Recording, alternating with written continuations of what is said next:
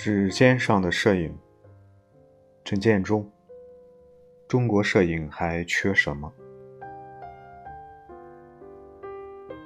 中国摄影界一直困惑于中国影像的国际认知度。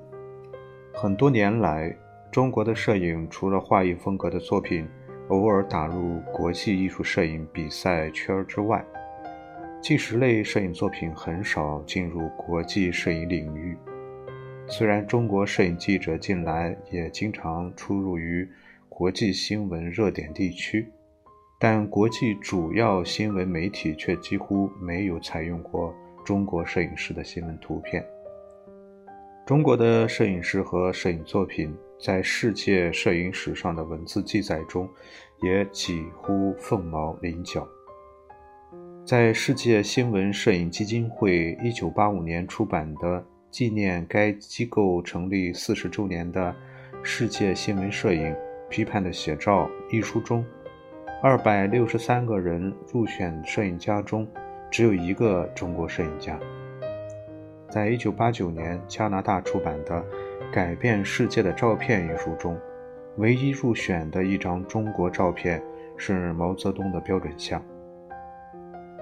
在奈奥米·罗森布罗姆的第三版世界摄影史中，有关中国的部分在全书六百五十页的图文部分中，只占了两页半。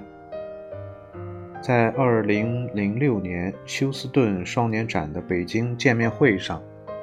参加见面会的大多数中国摄影师对于自己的照片被欧美评论人员的误读或轻视而愤愤不平。中国的摄影在技术和技巧上已经相当的成熟和完美了。摄影技术的完全现代化和摄影语言及语法的日趋国际化，是否就能保证中国的摄影在以西方为主导的世界摄影领域里可以自由地驰骋？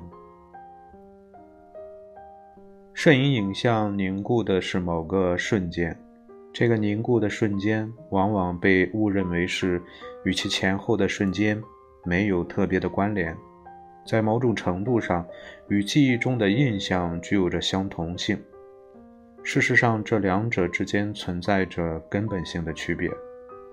记忆的印象是基于一个连续的体验，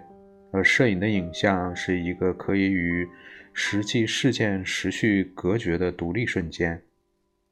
在实际生活中，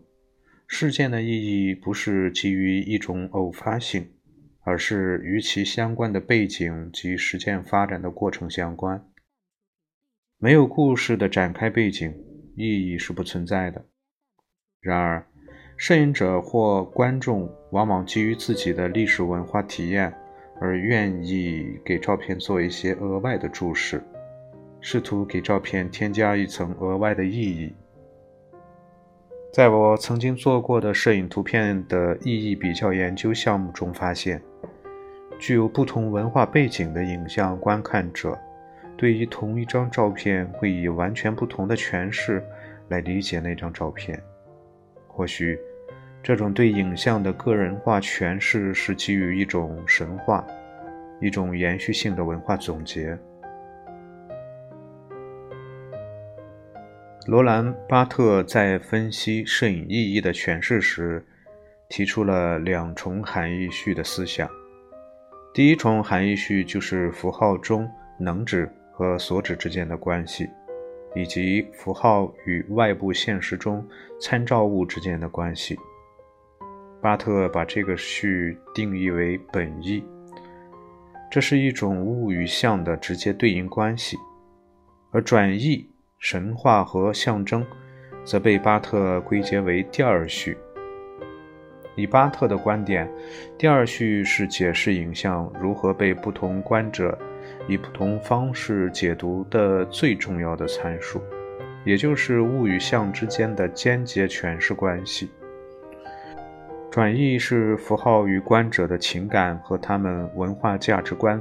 相吻合所产生的共鸣点。它是一种个人化的解读方式，一种在取景框里做取舍的依据，也是一种基于历史背景和文化体验的意义诠释。由此回到第一个问题，中国的摄影目前缺少的不是国际化的表现形式，或者对于建立一级和二级市场的急切的心情。重要的是要从理论和实践的意义上，把中国摄影的表象和其生存的文化氛围及意识形态有机的联系起来，也就是在转译上勾画出一个全景图。如此这般，中国的摄影才有可能成为世界摄影的一部分，才有可能在其文化价值的质化基础上，找到市场的量化基础。